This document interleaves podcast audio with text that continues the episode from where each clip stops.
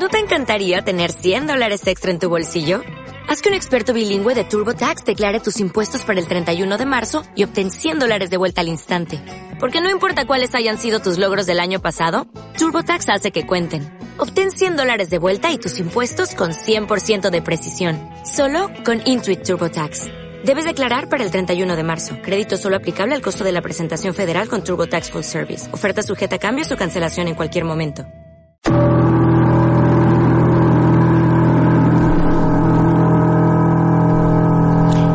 Que se rompe en el alma de un hombre para llegar a matar?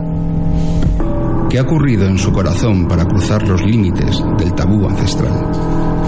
¿Qué lo ha conducido a la noche de autos? Les habla Francisco José Fernández Cruz Sequera y les doy la bienvenida a este programa en el que sábado a sábado recorremos la naturaleza del crimen y del criminal. Comenzamos.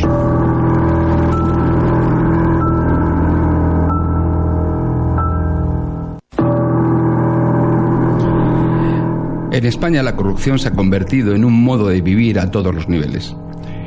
Es cierto que no somos una nación especialmente corrupta y que en el extranjero se nos percibe como un país razonablemente honrado y eficiente, si bien empobrecido.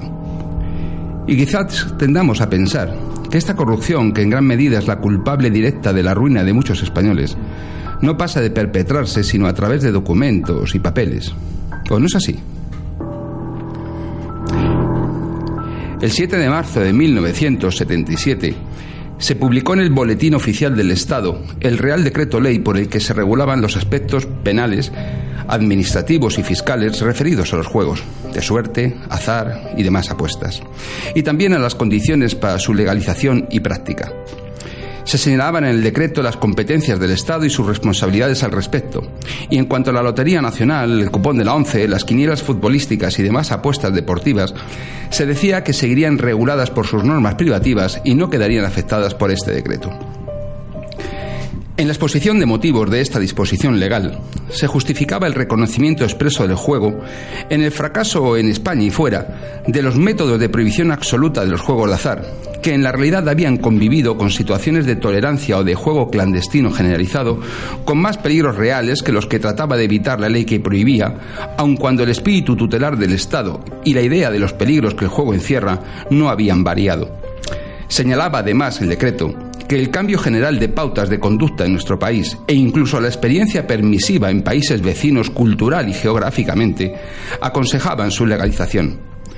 Se añadía su consideración como fuente de ingresos fiscales y su influencia en el sector turístico como datos que aconsejaban también la legalización, siendo estos últimos en realidad los verdaderamente importantes. En consecuencia, a partir de ese momento, se permitió la apertura de locales como salas de bingo o casinos, si bien estos últimos debían ubicarse fuera del casco urbano. Por esta razón, el Casino de Zaragoza se instaló en el término de Alfajarín bajo la denominación Casino Montes Blancos de Zaragoza Sociedad Anónima, la sociedad se constituyó el 8 de mayo de 1978 con un capital social de 250 millones de pesetas y como principal accionista figuraba el empresario zaragozano José María Sánchez Ventura. El importante desembolso que supuso la construcción de las instalaciones ocasionó a la sociedad dificultades de tesorería, y aunque la explotación del casino resultó rentable en los primeros años, a principios de los 90 se produjo un fuerte descenso en la facturación como consecuencia de la situación económica general, lo cual supuso el inicio de una grave crisis financiera agravada por una deficiente gestión. Por esta época, la propiedad del casino había pasado a manos de los empresarios madrileños y hermanos José Miguel y Fernando Isidro Rincón como principales accionistas, estando la gestión a cargo de Fernando Arrieta como presidente del Consejo de Administración. Ya en agosto de 1996, el empresario Alfonso Fuentes Barau se hizo con el 90% del capital del Casino de Zaragoza, pasando el 10% restante al conocido empresario Pedro Trapote.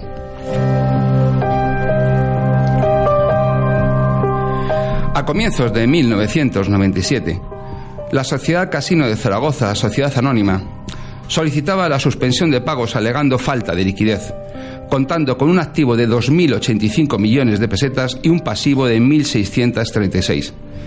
Los principales acreedores del casino eran Hacienda, por el impago de impuestos, la Seguridad Social, por impago de cotizaciones de sus empleados, y la Diputación General de Aragón, por impago de las tasas de juego. Esta Diputación se vio obligada a intervenir y a quedarse con el suelo y las instalaciones, mientras que la suspensión de pago se puso en manos de los juzgados, ya que existían sospechas de quiebra fraudulenta. El juzgado designó tres interventores judiciales del casino, encabezados por Francisco Javier López Aldea, de 42 años, que poseía una empresa de auditores en Zaragoza. Tras varios meses de trabajo, López Aldea firmaba un informe dirigido al juzgado, en el que concluía que la verdadera situación del casino era de insolvencia o quiebra fraudulenta, por lo que no había lugar a la suspensión de pagos, sino más bien a intensificar las investigaciones en torno a la gestión de los directivos de la antigua sociedad propietaria de la entidad. Cuando se elaboró este informe, el interventor ya había adoptado varias iniciativas, como la decisión de no pagar al último propietario del casino, Alfonso Fuentes, los millonarios ingresos extra que, recibía procedentes del 1% del impuesto de las fichas de juego vendidas mensualmente y la presentación de una querella ante el juzgado de Monzón, en Huesca, denunciando una trama de interventores judiciales que forzaban la designación siempre de los mismos nombres para actuar en las empresas en quiebra. Desde que se nombró a López Aldea administrador judicial del casino, la relación entre este y el propietario Fuentes, como suele ser frecuente en estos casos, iba de mal en peor. Fuentes terminó por presentar una demanda y una querella contra López Aldea. La primera por el porcentaje de las fichas, que fue desestimada, y la querella acusando al administrador judicial de tener intereses particulares en la venta del casino, ya que había propuesto a la Administración el nombre de una posible empresa compradora del negocio, por lo que demandaba su inhabilitación. Esta era la situación, cuando la justicia estaba estudiando esta última querella, al mediodía del 21 de noviembre de 1997 pocos días después de haber firmado el demoledor informe sobre las opacas actividades de los exdirectivos del casino, el administrador judicial. Ese día se produjo el asesinato ah, con arma blanca en el garaje de su domicilio, en el barrio zaragozano de Lactur, del interventor judicial encargado de la administración del quebrado Casino Montes Blancos de Alfajarín de Zaragoza, Francisco Javier López Aldea. Dejó viuda y dos hijos de corta edad. La policía y los peritos forenses determinaron que el interventor fue atacado en el ascensor del edificio por un hombre que le propinó una puñalada en el hígado y otra en el corazón, y que después arrastró el cuerpo del fallecido para abandonarlo semioculto entre dos vehículos estacionados en el parking, donde fue encontrado a las seis de la tarde.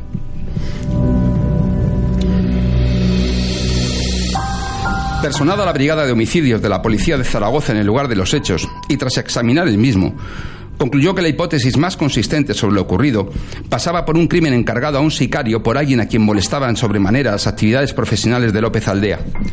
Hipótesis que se vio confirmada tras el examen por los investigadores de las grabaciones recogidas por cuatro cámaras de seguridad ubicadas en las inmediaciones del domicilio del interventor y en las que se veía a un individuo vigilando a la víctima durante horas.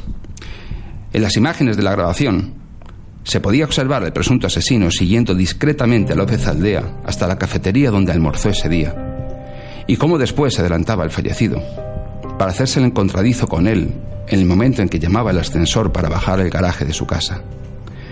A estas grabaciones de vídeo se añadieron otras de audio procedentes de pinchazos telefónicos, en las que el fallecido decía, poco antes del crimen, que tenía miedo por lo que iba descubriendo. Un amigo del interventor relató cómo éste le había confesado que su labor le estaba dejando agotado y que no se podía ni hacer idea de lo podrido que estaba el mundo de la política. La hermana del asesinado señaló que Francisco Javier recibía continuas amenazas de muerte por su actividad como administrador judicial, hasta el punto de plantearse abandonar la auditoría del casino. Por último, la viuda de López declaró que, pocas horas antes de su muerte, su marido le había confesado que, con lo que había encontrado en sus investigaciones, iba a caer la Diputación General de Aragón. El gobierno autonómico aragonés tachó estas declaraciones de inconsistentes y frívolas, pero la lista de sospechosos manejada por la Brigada de Homicidios de la Policía de Zaragoza se iba alargando.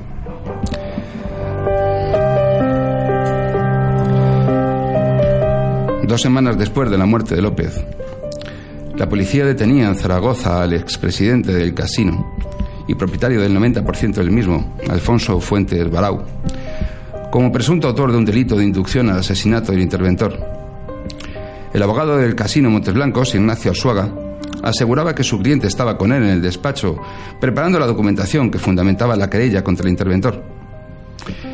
El juez encargado del caso envió al empresario sospechoso a la cárcel de Torrero, eludible bajo fianza, al tiempo que hablaba en el auto de prisión de la manifiesta enemistad entre víctima e imputado, a quien también señalaba como el único beneficiado del crimen.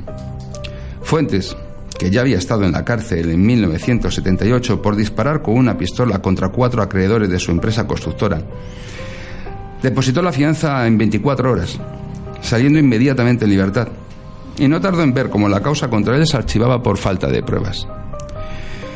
Casi tres años permaneció en la investigación del caso Parada, hasta que el 18 de noviembre de 2000 fue imputado un nuevo personaje, Luis Martínez de Baños Arnaldas, guardaespaldas y es guardia civil, catalogado por la policía como violento ultraderechista, que fue reconocido por varios testigos como la persona que aparecía en las grabaciones de las cámaras de seguridad acechando al interventor hasta instantes antes del crimen.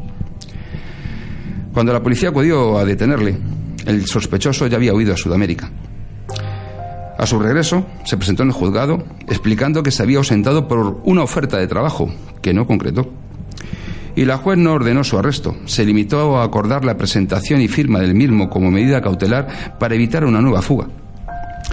Por aquel entonces se dijo, se rumoreó, que el Guardia Civil tenía dos perros de raza Doberman que aparecieron casualmente dentro del despacho de López de Aldea. También, según dijeron, esto había ocurrido a modo de aviso para que dejase de investigar las cuentas internas del casino. Pero el dato no se confirmó nunca. Al igual que ocurrió con el empresario propietario del casino, Martínez de Baños fue finalmente exculpado por falta de pruebas y el caso, como siempre, sobreseído y archivado definitivamente. En 2003, Baños, el antiguo guardia civil, volvió a ser detenido cuando trasladaba un kilo de cocaína desde Barcelona a Zaragoza. Finalmente, el destino del casino eh, fue triste. Se vendió en abril de 1998. A la Diputación General de Aragón le llegaron distintas ofertas de compra de acciones y tras largas y tensas negociaciones, la Junta de Acreedores del Casino acordó la venta del mismo a la multinacional norteamericana Trans World Gaming por 722.000 euros, operación que se formalizó en abril de 1998. En virtud de este acuerdo, el empresario Alfonso Fuentes Barau, que fue detenido por el crimen, recibió unos 180 millones de pesetas, incluida la condonación de su deuda con el casino de 40 millones. La multinacional obtenía de la Diputación General de Aragón una quita del 35,75% del casino, unos 40 millones, y quedaban 6, millones de euros, unos mil millones de pesetas entonces que también fueron condonados. Igual ocurrió con los recargos e intereses incluidos en la deuda por un importe de 398 millones. Para abonar el resto de la misma por la tasa de juego, 973 millones, se le concedieron a la multinacional un plazo de ocho años, con dos de carencia. La empresa se comprometía a mantener los puestos de trabajo y la actividad del casino, claro como no, y obtenía el compromiso de la Administración Autonómica de eliminar las trabas legales que impedían la instalación del casino en el centro de Zaragoza. En los tres años siguientes, la multinacional no pagó ni un euro a la, dirección, a la Diputación General de Aragón, ni por impuestos ni por ningún otro concepto, ni por tasas de juego. Acumuló deudas tributarias por valor de 6 millones de euros y aún así consiguió que el Ejecutivo aragonés le prorrogase la licencia otros cinco años más. Parte esencial del acuerdo fue que las Cortes de Aragón aprobaran la ley aragonesa del juego para derogar la prohibición de instalar casinos en las poblaciones. Se trasladó el casino a la capital y el complejo hotelero y de ocio del casino del Fajarín quedó abandonado cayendo en la ruina. Hubo oportunidades de venderlo, pero los empresarios interesados comprobaron que solía, solo limpiarlo costaba 1.200.000 euros y abandonaron la idea, porque además de este coste, los propios edificios se mantenían en pie por puro azar. Ya saben, ¿eh? los años se desplazan, el juego es el destino del juego, eh, se levanta sobre tierras blandas, nunca se hicieron las cosas, nadie tiene la culpa. Por lo tanto, el Casino Montes Blancos se convirtió en una tierra sin futuro, que cuesta dinero todos los días al patrimonio público, sin que los políticos responsables directos de esta fechoría hayan respondido por ello. La familia de Francisco Javier López Aldea está convencida de que lo asesinaron porque había descubierto la conexión entre empresarios, políticos, jueces y el desvío de enormes cantidades de dinero procedente del juego en una, en una oscura trama de ambición y poder sin escrúpulos tejida en aquella España de los 90 aquella que, como decía el entonces presidente Aznar, iba tan bien.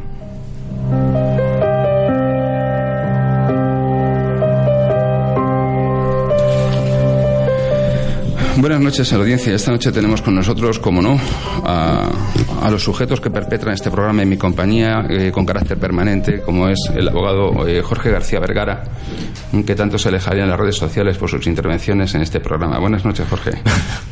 Buenas noches, Francisco. Nuestra incombustible, a pesar de los tonos rojizos y carmesí con los que nos sorprende, eh, especialista en tiritas y esas cosas y botiquines, eh, técnico en anatomía patológica, Elizabeth Pérez, Liz Pérez. Muy buenas noches, Francisco. A la que están a punto de echar de la Universidad Francisco de Vitoria por, por estar aquí toda la semana diciendo barbaridades conmigo. ¿Qué tal? ¿Cómo estás, Liz? Bien, después de esto, espero que siga bien. sí, ¿no? Y como no, nuestra joven, guapa e inteligente eh, castellana vieja y criminólogo eh, Tatiana Ballesteros. Tati para amigos, familia y demás. ¿Cómo Muy estás? Buenas. Estoy bien.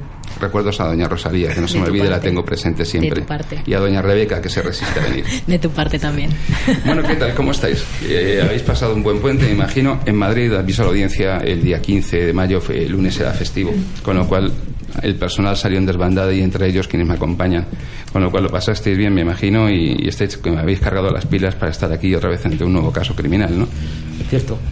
Sorprende este caso porque si nos damos cuenta muchas veces pensamos que en España la delincuencia organizada no ha penetrado ni en la judicatura ni en la administración pública, que son cosas que son políticos que se corrompen, eh, nunca o que empre- los empresarios son unos pobrecillos que se ven obligados a pagar extorsiones para conseguir contratación pública.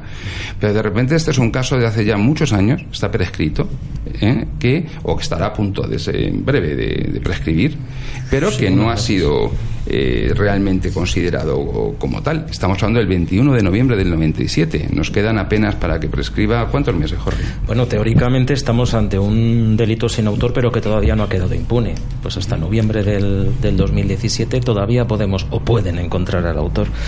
¿Sí? ¿Crees que es probable? Tal y como lo ves.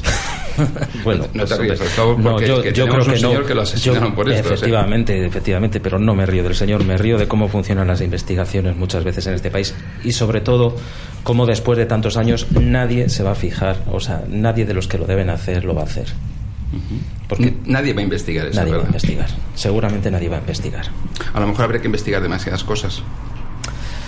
Bueno, hay muchas ramificaciones en este asunto que no se limitan a un mero crimen, ¿no? Porque de todo lo que has contado, pues fíjate, podemos tirar pues infinidad de cosas acerca de cómo se estructura el juego en España, de cómo unos consiguen prebendas a costa de otros, de cómo cuando una empresa se va a pique, cómo tratan los empresarios de ocultarlo, cómo intervienen las, las, eh, las autoridades que tienen que intervenir en las situaciones de insolvencia de las empresas, etcétera, etcétera.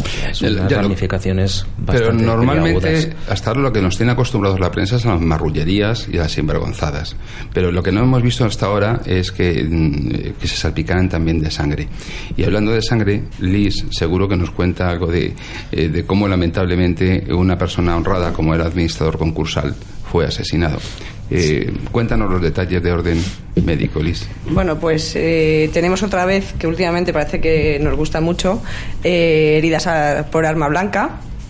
Eh, tengo ahí un- una duda entre machete o puñalada, que te lo he comentado fuera de, del programa. Eh, para mí sería más cómodo con un machete hacer cortes eh, que fuesen en sentido deslizante, que fueran deslizantes, a no penetrantes, ya que el arma es más grande y es más incómoda a lo mejor a la hora de penetrar, que puestos a matar se puede hacer, por supuesto, pero me resulta más incómodo hacerlo con un machete que la hoja es mucho más grande, eh, atravesar que no deslizar. Pero bueno, vamos a ver, vamos a dar por supuesto de que de que era puñalada. O Dime. sea, un arma blanca seguro. ¿Se puede distinguir si fue eh, el tipo de arma blanca? Eh, sí, a lo mejor muy concreta eh, no, pero el tipo de hoja seguramente sí, por el tipo de, de heridas que deja. Esta vez tenemos una corto contundente que lo que hace es combinar el filo con, con la masa y la fuerza que se le aplica. Eh, suelen ser de hojas de acero o metal con bordes semirromos y lo que hace el- la lesión que produce separa los tejidos y los planos subyacentes y lo que se, se hace que se pierde la, eh, la continuidad del tejido, con lo cual los tejidos, los dos bordes se abren y es por ahí por donde se produce la lesión. son, suelen ser heridas lineales en colgajo o heridas múltiples, ¿vale? En este caso tenemos heridas lineales que hemos dicho que, le penetró en el hígado y en, y en el corazón. Dos órganos súper importantes que son vitales, ya que tanto uno como otro contienen, contienen mucha sangre y bastantes eh, vasos también.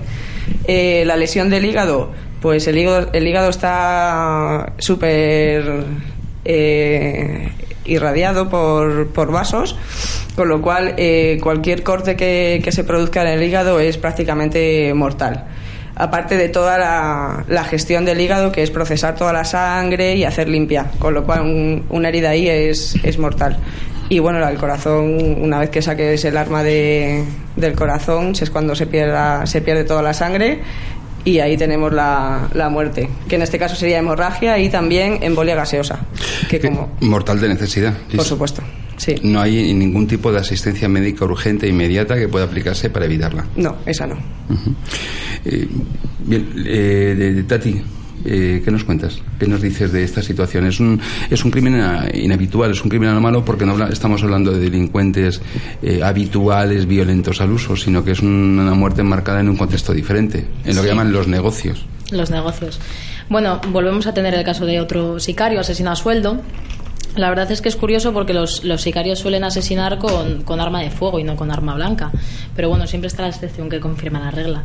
En este caso, dentro de todos los modos que tiene de matar un sicario o un asesino a sueldo, eh, que es a modo público, a modo limpio, a modo disfrazado, son tres modos que siempre usan los, los sicarios. En este caso, pues estamos ante, ante un modo público, limpio. Es que es una mezcla de las dos porque realmente no deja testigos presenciales, pero bueno, le deja que le graben las cámaras, por lo tanto tampoco es exactamente eh, a manos de un buen trabajador o de un maestro que fue una de, los, de las enumeraciones que hicimos de los sicarios en programas anteriores.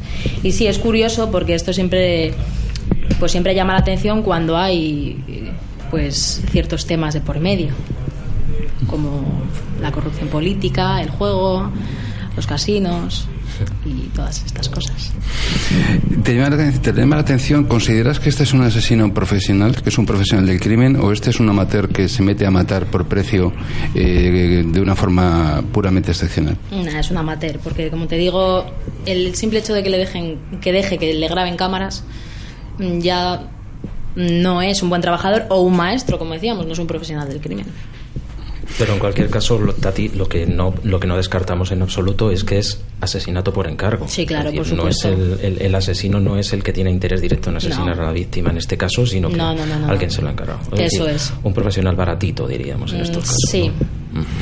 Eh, Jorge, calificación jurídica de los hechos eh, por precio, premeditación, eh, alevosía, etcétera. Cuenta un asesinato, homicidio. Tiene todas las, tiene todas las trazas de, de, ser un asesinato, aunque solo sea por la alevosía sorpresiva, es decir, por el elemento sorpresa que, sin, que seguramente, pues. Estaría presente en estos hechos. Más un asesinato que un homicidio. Estamos hablando de que el actuar por precio, como presumimos que sí, podría actuar este hombre, eh, supone un agravante de la figura del asesinato. Es una, es un agravante genérica, el actuar por precio o recompensa, sí, en el antiguo código. Con lo cual elevaría la pena, ¿no? En este caso. Sí, siempre se aplicaría una pena en un grado superior o en el grado superior de la misma. Aquí hay muchas cosas de las que hablaba Jorge con referencia a unos conceptos previos, que son el contexto en el que se produce este crimen. Eh, por qué alguien, alguien, no sabemos quién, eh, toma la decisión de, de, ordenar la muerte de, de esta persona. Eh, ¿Cuál es el contexto de una quiebra fraudulenta, el contexto del juego, la relación entre juego y crimen, Tatiana? Irnoslo sí, contando bueno, entre vosotros. El, el, contexto histórico de todo esto, bueno, nos hallamos ante una empresa que se funda en el año 78 aprovechando la despenalización del juego privado es cuando empiezan a proliferar los casinos, los bingos, todas esas, todo eso que viene acompañado de literatura, de cine, de todos los que hemos vivido en aquella época, eh, se empieza a liberalizar el juego, ¿no? Y entonces el, el juego atrae negocio de todo tipo el negocio limpio y el negocio sucio. Esto no quiero decir que sea un negocio sucio desde los inicios, pero eh, bueno, siempre eh, de una manera eh, general pues se ha venido asociando juego con cosa mala. Es decir, blanqueo de capitales muchas veces procedente de otras actividades. Sí, efectivamente. Por eso a mí no me extraña, lo cual no significa que lo justifique, que ya desde Primo de Rivera, desde la dictadura de Primo de Rivera, se, de Rivera, se, se penalizara el juego privado y permaneciera hasta el año 77 sin interrupción penalizado el juego privado. Porque, porque arrastraba atrás de sí pues una serie de, vicios sociales, se podía considerar que, pues que eran nocivos en general. En la exposición de motivos de la ley que, por la que se legaliza el juego y se regula, si te das cuenta se hablan de muchas cosas que son después de muchos lamentos y llantos y sollozos porque esto de jugar es muy malo pero vamos a legalizarlo porque da dinero y además tenemos turistas. Realmente el, móvil por el que se pudo legalizar el juego en España fue puramente económico. Bueno, puramente económico y porque no se podían poner puertas al campo en definitiva. Es decir, no se podía sostener más la situación. Pero que duda cabe que detrás hay un móvil, un móvil económico, o sea, un móvil político general económico. Es decir, la fuente de ingresos es, es monumental para el Estado. El juego supone, llega a suponer más de un 3% del PIB, que es mucha cantidad, y los ingresos fiscales por el juego son elevadísimos. No me estoy refiriendo a lo que eran eh, los ingresos ordinarios por lo que era la Lotería Nacional, lo que se llamaba el Patronato de Apuestas Mutuas Deportivo Benéficas, las famosas quinielas de por aquel entonces, o no, el cupón pro ciegos, lo que era el cupón pro ciegos, que esto la buena parte de la audiencia ni sabe lo que era, que en realidad es el cupón de la 11, eh, eran los tres, los tres juegos esencialmente que, que, estaban legalizados en este, en este país. Aquí dentro del mundo del juego clandestino era muy famosa la timba de los taxistas de la calle Ferraz o la timba que había a espaldas del, del campo de gas, del Sí, claro, la brigada, del juego se, la brigada del juego se ponía las botas a reventar, a reventar garitos y a reventar timbas. Y la, de, los, la de los taxistas era famosa eh, porque más de una licencia de taxi, recordemos que en Madrid una licencia de taxi vale 120.000 euros, eh, se ha perdido en una noche. Y ahí ha habido veces que se han jugado eh, hasta puñaladas después si no se pagaba ¿no? entonces era un, efectivamente el juego privado llevaba en paralelo eh, una serie de circunstancias que han indeseables en sí mismas. Pero yo no sé si la legalización del juego ha erradicado las actividades indeseables, porque ahora nos hemos encontrado con otra más divertida, que es el blanqueo de capitales masivo procedente, por ejemplo, del narcotráfico, que en algunas ocasiones se produce, o el blanqueo de capitales procedente de la corrupción política. Y sobre todo cuando hacemos esa combinación eh, tan fantástica que consiste en mezclar políticos con empresarios corruptos, con negocios públicos y con dinero, no sé qué termina pasando, que pero hay mucha gente que va a la cárcel, pero va mucha menos de la que debería ir. En el caso que tenemos aquí, Jorge nos habla de que este señor, la víctima, que era una persona eh, cumplidora de sus obligaciones y del mandato judicial que había recibido y que eh, estaba preocupadísimo por su situación, como días antes de su muerte, como revela su entorno familiar. Esta persona dijo y puso en conocimiento del juzgado de Monzón, presentó una querella. Importante, a él le presentó el propietario una demanda y una querella. ¿Cuál es la diferencia entre demanda y querella? Porque muchas veces, como en la tele oímos eso de que te voy a mandar a, mis abogados, no sé si con uno tienen bastante, tienen que ir en cuadrilla, tres, ¿eh? que a mí me hace una gracia, digo, pues no sé, si vamos tú y yo juntos, igual es que le damos más fuerte. ¿Eh? Eso te, voy a mandar a mis abogados. Y luego, te, después de mis abogados, eso de que te voy a poner una querella criminal, que es una redundancia. Una redundancia. Explícanos eso, por favor. Bueno, la demanda es el ejercicio de una acción no penal, es decir, el ejercicio de una acción civil en reclamación de una cantidad, en reclamación de que una persona le desahucien de su casa, cosas así. Puede ser el ejercicio de una acción laboral, de, una, eh, de las empresas entre sí, de una empresa contra la seguridad social, de un trabajador contra la empresa, puede ser mercantil. Y la querella es como tú bien has dicho, que dice querella criminal, pues estamos hablando de lo mismo. ¿no? Aunque, bueno, antiguamente yo he visto textos de querella civil, porque en el fondo, pues la querella es una pretensión, ¿no? Eh, pero la querella en sí misma es el ejercicio por los particulares de una acción penal directa ante un juzgado en la cual ellos no solamente se limitan a denunciar unos hechos, sino a decir, y además quiero ser yo la acusación particular en este hecho, porque tengo la legitimación para ello. Es decir, implica y ejercicio de la acción de denuncia, el, hecho de denuncio un delito, una infracción penal, y además no solo lo denuncio, sino que me constituyo en acusador. Efectivamente, la denuncia en sí mismo no le constituye a uno en acusador. Eh, de hecho, una, cualquiera puede denunciar, que es poner en conocimiento de un juzgado lo que llamamos nosotros en latinajo notitia criminis, es decir, eh, unos hechos presuntamente constitutivos de delito. Entonces, el juzgado, si ve que nosotros podemos ser perjudicados por el delito, nos hace lo que se llama el ofrecimiento de acciones, sin necesidad de, formular una querella. ¿Quiere usted, usted es perjudicado, quiere usted personar si es acusación particular? Si no lo hace usted, pues lo hará el fiscal en su nombre y ejercitará las acciones penales y si tiene usted derecho a indemnización, las reclamará el fiscal en su nombre. O sea que cuando López Aldea, el administrador judicial asesinado, presenta una querella ante el juzgado de Monzón, no solo se eh, denuncia, sino que se constituye en acusación en nombre del casino de la sociedad que administra judicialmente contra los accionistas que presuntamente han instado una eh, quiebra fraudulenta. Efectivamente. ¿Y qué es una quiebra fraudulenta? Bueno, yo antes quería, quería delimitar eh, un poco los términos, sin dar tampoco unas clases de derecho mercantil, porque tampoco es mi especialidad. Pero sí que yo he vivido, como tú, porque somos abogados que ya tenemos un tiempo, lo que era la antigua ley de suspensión de pagos. La ley de suspensión de pagos del año 1922 era una ley creada a, mayor eh, gloria de la burguesía catalana para evitar precisamente que los juzgados declarasen que las empresas estaban en quiebra. Era un paso inicial. Oiga, me, declaro en suspensión de pagos. ¿Qué significa? Que tengo muchas deudas, pero tengo con qué pagarlas, aunque no tengo liquidez. Entonces, déme usted un tiempo suspéndame la, obligación que tengo de pagar a mis acreedores durante un tiempo para que yo pueda hacer liquidez y poder pagarles. ¿Mm? Esto, además, evitaba, conforme a la ley de suspensión de pagos, el que si luego era una quiebra, pudiera tildarse esta de quiebra fraudulenta. Y en este caso, el administrador, el administrador concursal, no, el administrador judicial, que por aquel entonces se llamaba administrador judicial principal, el nombrado por el juzgado de los tres que hay, vio que esto tenía todos los tintes de una quiebra fraudulenta y se dispuso a, a informar así al juzgado.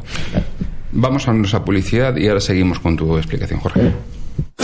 ¿Qué haces? Pues ya ves, se me ha vuelto a echar el tiempo encima y tengo que hacer la declaración de la renta. Pero hombre, haz como yo, llama a Gestión Empresarial PYME y deja que un profesional se ocupe de ello con toda tranquilidad. Además te hacen un presupuesto a medida. Estamos en la calle Laurel, número 10, bajo A, junto a la glorieta de embajadores, en el teléfono 91 541 2335 o en el email info arroba genpime.com. La tienda ya.es es un servicio del Grupo Ya que ayuda a que este proyecto sea viable. Hemos seleccionado los productos al más puro estilo Radio Ya, España, cultura y entretenimiento. Colabora con nosotros a través de la tienda ya.es. Llama al 91 433 7328 o compra directamente en www.tiendaya.es. Llámame de 9 a 6 al 91 433 7328 y te ayudaré a elegir lo que más te convenga en cada momento. Descubre cómo llevarte un regalo seguro en cada compra. Tiendaya.es. Compra ahora. Cada vez que lo haces, ayudas a España.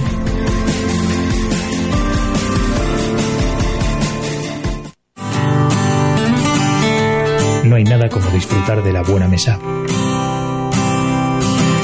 Calavia Gourmet te lleva a tu casa conservas de altísima calidad, los mejores productos artesanales y los vinos y cavas ideales con que maridarlos. Entra en www.calaviagourmet.es y descubre toda su oferta. www.calaviagourmet.es Directo a tu casa con el mejor precio y riquísimo.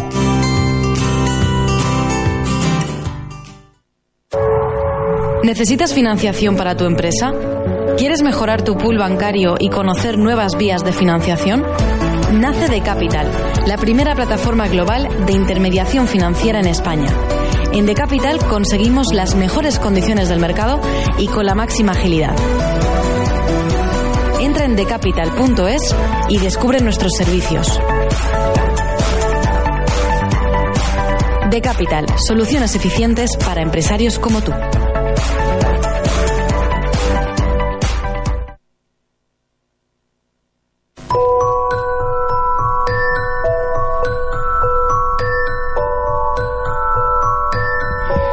Vuelta con todos ustedes, estábamos Jorge con la querella y la demanda.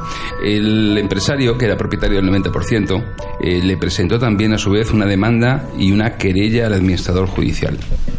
Sí, efectivamente. Bueno, le presentó una demanda en primer lugar para evitar, tal y como tú habías explicado, eh, que le quedaran retenidos los ingresos estas que procedían del, de un porcentaje del juego de fichas vendidas mensualmente. El administrador judicial había conseguido del juzgado que eso se paralizase, que no se le pagase. Ahí metió una demanda. Y ya de paso, pues te meto una querella. Esto es lo de siempre. Mis abogados te van a meter una querella que te van a crujir.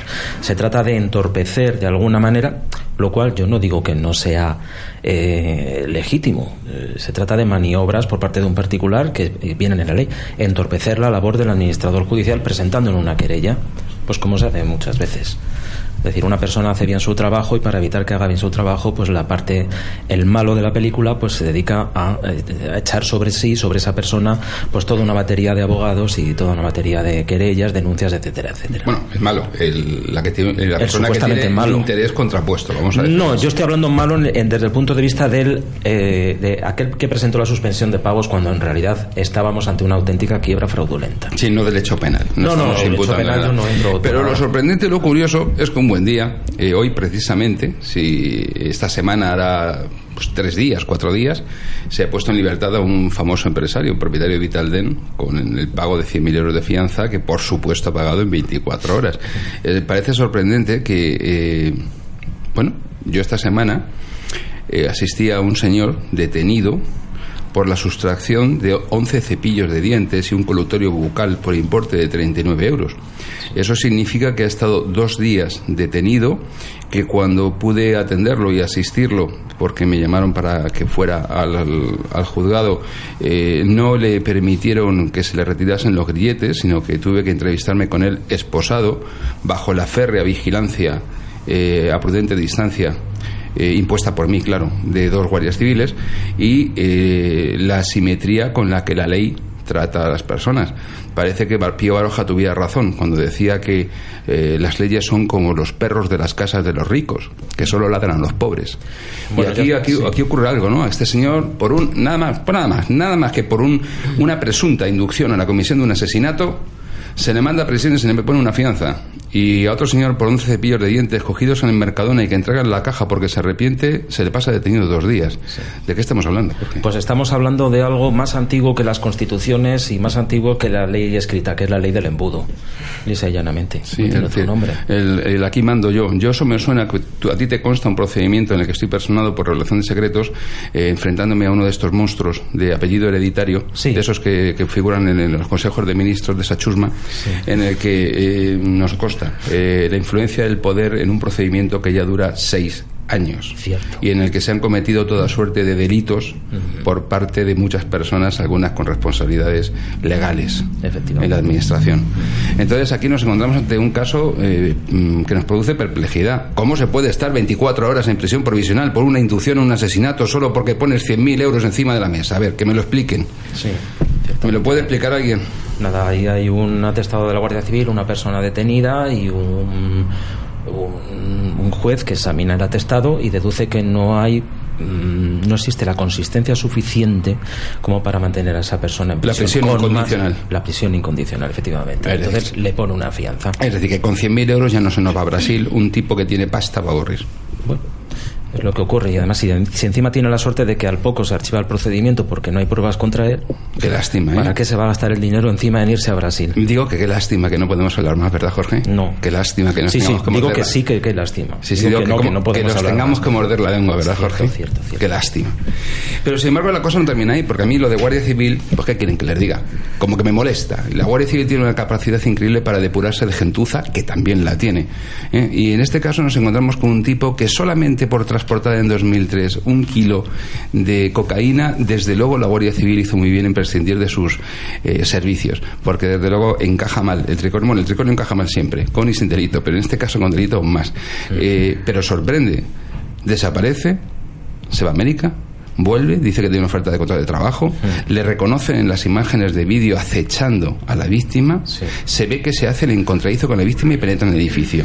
Acto seguido vuelve y no ingresa ni en prisión provisional bajo fianza, Jorge. Sí, yo es de estas cosas que la familia, los verdaderos, las verdaderas eh, víctimas, bueno, la verdadera víctima es el fallecido, lógicamente, pero la familia, que es la que arrastra durante años todo el dolor de esta muerte sin autor, eh, me imagino que se estará Sin autor conocido. Sin autor conocido. Pero, pero dos hijos que dejó y una viuda. Claro, claro. Estarán pensando que, bueno, esto de la ley del embudo, ¿no?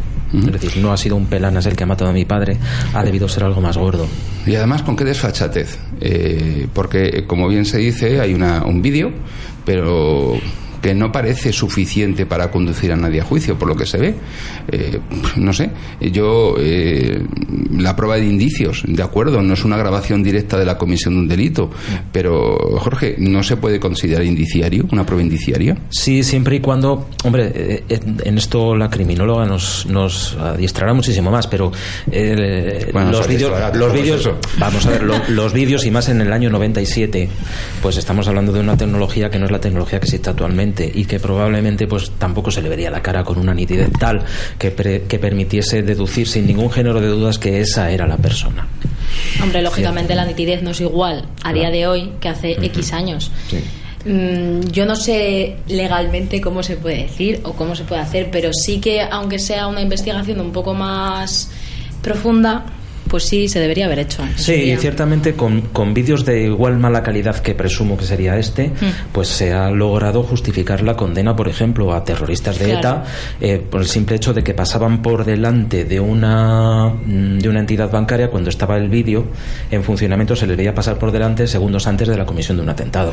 Eso ya fundamentaba la condena. Bueno, pero ya que es que aquí hay distintas categorías de delincuentes. Los de la ETA lo máximo que han conseguido es que la policía les avise de un registro, ¿vale? Como el caso de Faisán. Un dato curioso, la policía avisando a una banda terrorista. Pero claro, eh, no retrocedamos tan atrás ni nos vayamos a gente tan mala, tan mala, tan mala que pone bombas. Eh, ¿Qué leches hace un comisario reuniéndose con el presidente de la Comunidad de Madrid en una cafetería en la Puerta del Sol? ¿Qué hace el fiscal anticorrupción reuniéndose con gente que no tiene que reunirse? Es decir, es que en el momento resulta que en España eh, ahora mismo le acaba de sancionar el Consejo General del Poder Judicial a un juez con 600 euros sobre un sueldo de más de 4.000 netos por dejar de dictar 130 sentencias. Sí. Yo conozco gente que en un trabajo por menos va a la puñetera calle, perdón, va a la calle. Entonces, ¿de qué estamos hablando? En el momento en que mezclamos políticos, dinero, no sé por qué, nos falta la tercera parte del taburete, y que son los jueces. Y entonces cuando aparecen los jueces nos encontramos con cosas como esta. Qué perplejidad, qué situación. Ya exclama todo el mundo y sale en la prensa, eh, o, te sale Carlos Díbares, ese señor que se tuvo que ir por cargar vi- los viajes a la Audiencia Nacional para ir a ver a su pareja, que iba a misa de 10 pero tenía novio por la tarde, bueno, perdón, tenía pareja por la tarde. Entonces ese postulaba una hucha porque un juez le había sido sancionado por recibir a la mujer de un narcotraficante unos días antes de que se venciera el plazo de la prisión provisional y fuera puesto en libertad del negro.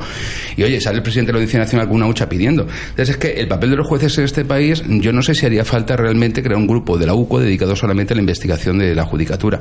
A lo mejor nos llevábamos muchas sorpresas, porque evidentemente lo que este hombre denunció fue un- una especie de convoluto entre políticos, eh, empresarios y algunos jueces en las designaciones de los administradores judiciales de las empresas en concurso. Hombre, hay otra, hay otra ley tan antigua como la del embudo, quizá un refrán tan antiguo como la ley del embudo, y es que en todas partes cuecen habas. Es decir, En España la no. historia, en la historia democrática española sí hemos tenido jueces que se ha podido demostrar su corrupción y que han sido condenados. Uno de ellos, el famoso Luis Pascual Estevil, que llegó a ser incluso vocal del Consejo General del Poder Judicial. Y por luego cuenta me- y luego de me la burguesía me- catalana, ya exacto, sabemos, ese eh, pozo sin fondo de corrupción. Exacto, y luego, y luego ha quedado demostrado las que organizaban su juzgado cuando era juez de instrucción en Barcelona. Pero también hemos expulsado, se ha expulsado a jueces muy decentes, dignos y honrados y que no cometieron delitos como Javier Gómez de Liaño. Sí, a a los, que se hoy es le- abogado. a los que se les trata de meter en un mismo saco cuando se Claro, cuando por ejemplo eh, ponen, ponen de manifiesto la apropiación indebida por parte de Jesús Polanco de, de, la de aquellos eh, depósitos de fianza de los decodificadores, de- porque se quedó el grupo Prisa y Canal Plus. Entonces, claro, mm, le metes los dedos en la boca a un rico y terminas en la puñetera calle. No hablo de Garzón porque Garzón ese sí que era eh, un delincuente. No se puede escuchar a un abogado las conversaciones en un locutorio bajo ningún concepto, salvo que el abogado sea partícipe del delito. Garzón lo acordó. Lo que hiciera en política me da igual, pero lo que haga legalmente violando el secreto profesional entre cliente y abogado es un delito. Lo dejo ahí. Entonces, realmente, aquí Aquí, pues ¿qué quieres que te diga? Me llama muchísimo la atención el, cómo se trata esto, porque ¿qué otra investigación policial hubo? ¿Qué otra investigación judicial? Es que yo creo que todo lo que atañe a Casinos Montes Blancos de Zaragoza, como muy seguramente a la inmensa cantidad de casinos y bingos y demás salas de juego importantes que se abrieron en Madrid, en Madrid, en España, a partir de la, de la despenalización del juego, pues debía de haber mucho negocio y no solamente el negocio del juego, sino todo el negocio colateral. A mí lo que me llama la atención es que el casino este se construyera sobre unos terrenos sobre los cuales ni se podría construir porque nadie los quiere porque eso se va a venir abajo con el paso de los años. Entonces, yo me imagino que para eso pues habría unas licencias municipales, eh, de las que un arquitecto municipal pues miraría para otro lado, o la comisión de urbanismo miraría para otro lado, etcétera, etcétera. Primero, se construyó el terreno o sea, se construyó el complejo del casino y hotelero en el Fajarín sobre un suelo que no soportaba las construcciones. Con lo cual, eso ya dice mucho de lo que tuvo que haber ahí para su construcción. Se modifica la ley aragonesa del juego para permitir la instalación y el traslado del casino de Alfajarín a la capital de Zaragoza. Al final, la empresa que se hace cargo del tema, la multinacional, se lo lleva crudo porque no paga ni cumple ninguno de los compromisos y a pesar de que no lo hace, este aquí que nuestros políticos, velando por el interés general, le prorrogan cinco años más ¿eh? Eh, sí, además es que parece ser que el representante para España de esa multinacional luego fue el cerebro, el cerebro de la operación Eurovegas. Menos mal que fue una operación frustrada pero vamos.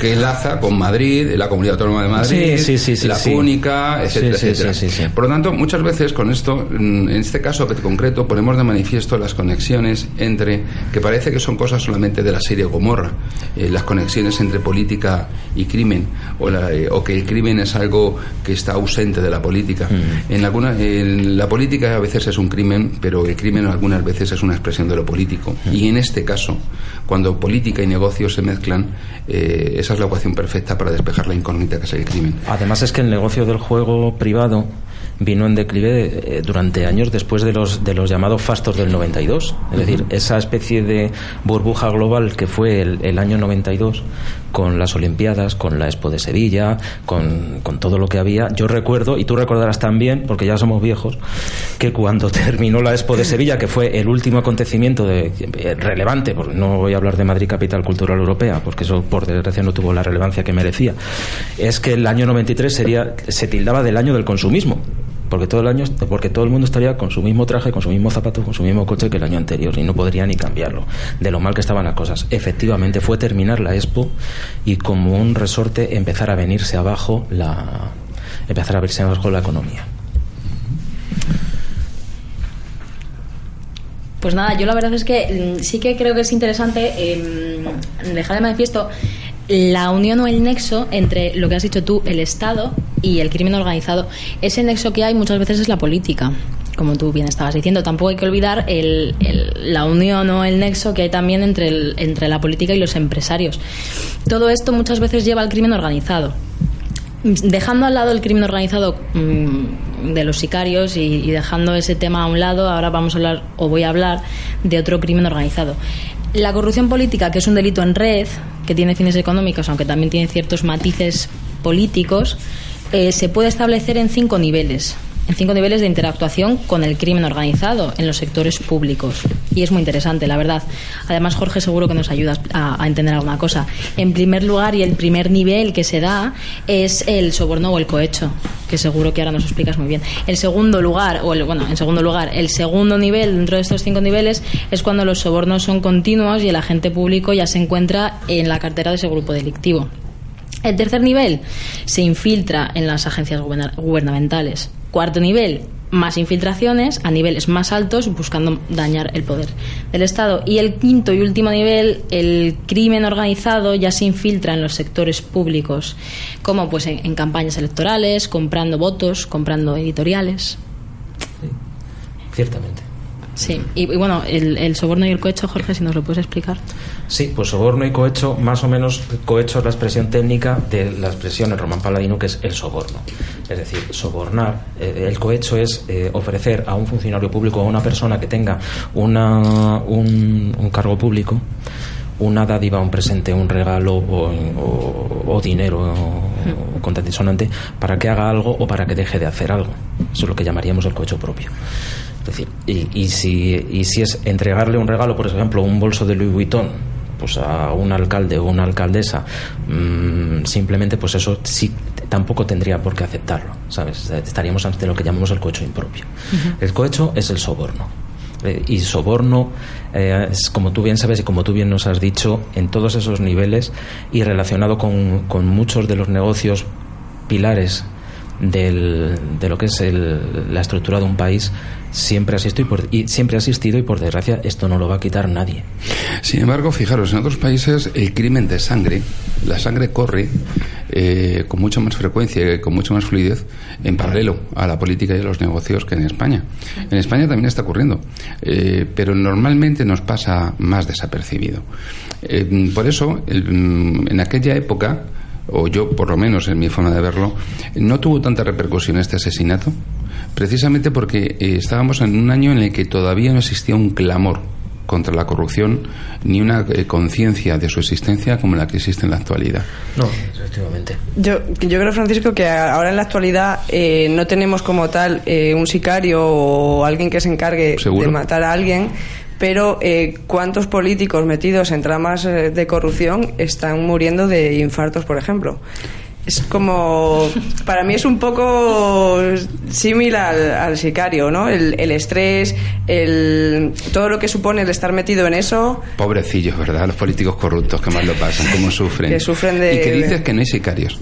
Que dices. No, no, me- no digo que no haya sicarios, pero eh, para mí es un poco el, el símil en, en la actualidad, que están... Un puntito solamente de comentario. Hace exactamente cuatro días, hoy viernes, noche, la madrugada del sábado, eh, le- como decimos en el argot, le acaban de picar el billete al niño. Lavapiés. Eh, exacto, sí, pero es el, es el segundo así que está ahí en medio. Un día, si queréis, tratamos el tema de los anuiceros y hablamos de Carlos Harry, al que le, al que le metieron seis tiros y eh, a cuyos responsables les cayó 15 años. O hablamos, en este caso, del niño y de su currículum eh, profesional hasta que ha llegado este momento en que lo han asesinado en, en la vía pública. Casi yo no te digo que no los haya. Ujú, Esto es como las megas. Sí. A ver las ailas, ¿sabes? Pero Y- para, Existir existe.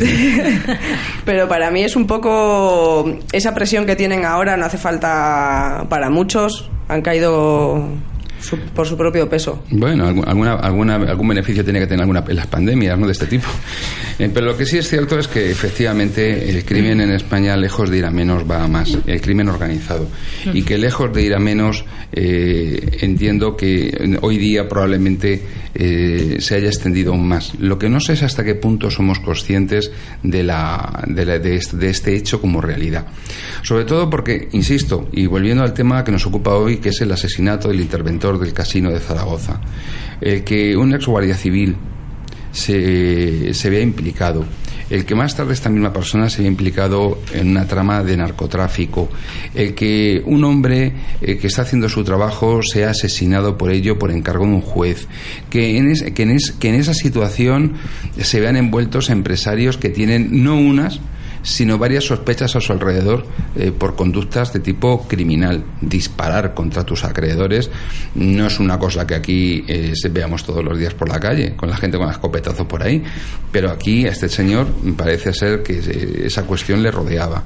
El que en- alrededor de todo ello alguien denuncie una trama una eh, corrupta para llevárselo crudo de la siguiente manera los jueces nombran administradores concursales de las empresas quebradas a unos y no a otros administradores o eso es lo que este señor pretendía denunciar miren ustedes yo voy a denunciar que hay unas personas que ocupan las, los puestos de las empresas quebradas eh, donde el administrador concursal se lleva un dineral y otros ocupan otros. De tal modo y manera que mucha gente se eh, detrae, muchos abogados se detraen y no les interesa hacer el curso de administrador concursal precisamente porque saben y les consta que nunca van a ser designados por un juez en una empresa en la que tengan una alta retribución. Qué curioso que en las empresas quebradas en las que hay parné siempre caen en los mismos sitios. Sí, eso es Eso fue lo que él denunció, que yo no digo nada, claro. Bueno, lo que pasa es que Francisco Javier López Aldea, el administrador judicial en la suspensión de pagos, era uno de los tres administradores que conforme a la ley se nombraban. Pero es él, precisamente, él precisamente es nombrado por el juez. El otro administrador judicial es nombrado a propuesta de los acreedores y un tercero es, es a propuesta del propio suspenso. Eso es otro de los privilegios conseguidos por la burguesía catalana en la ley de suspensión de pagos, tener un representante dentro de la suspensión de pagos.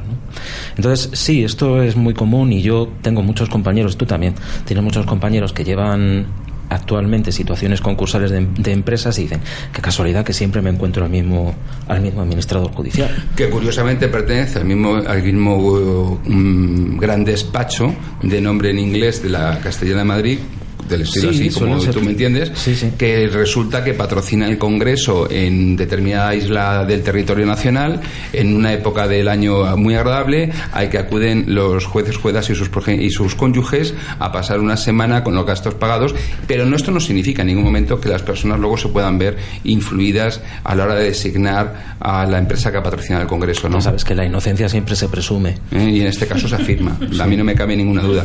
Es sorprendente también que en un país que se ha convertido en la puerta de entrada de la entrada de la droga eh, para toda Europa, oye, ni un juez condenado. Ya. ¿No te llama la atención eso? Pues, no sé si ni un juez. Tendría que mirar, Mira, tirar, mira. tirar de meroteca Mira, para ver si en toda la si historia judicial de la si democracia hay, un- hay algún juez implicado en tráfico de drogas. Es posible que sí, ¿eh? Es posible que sí.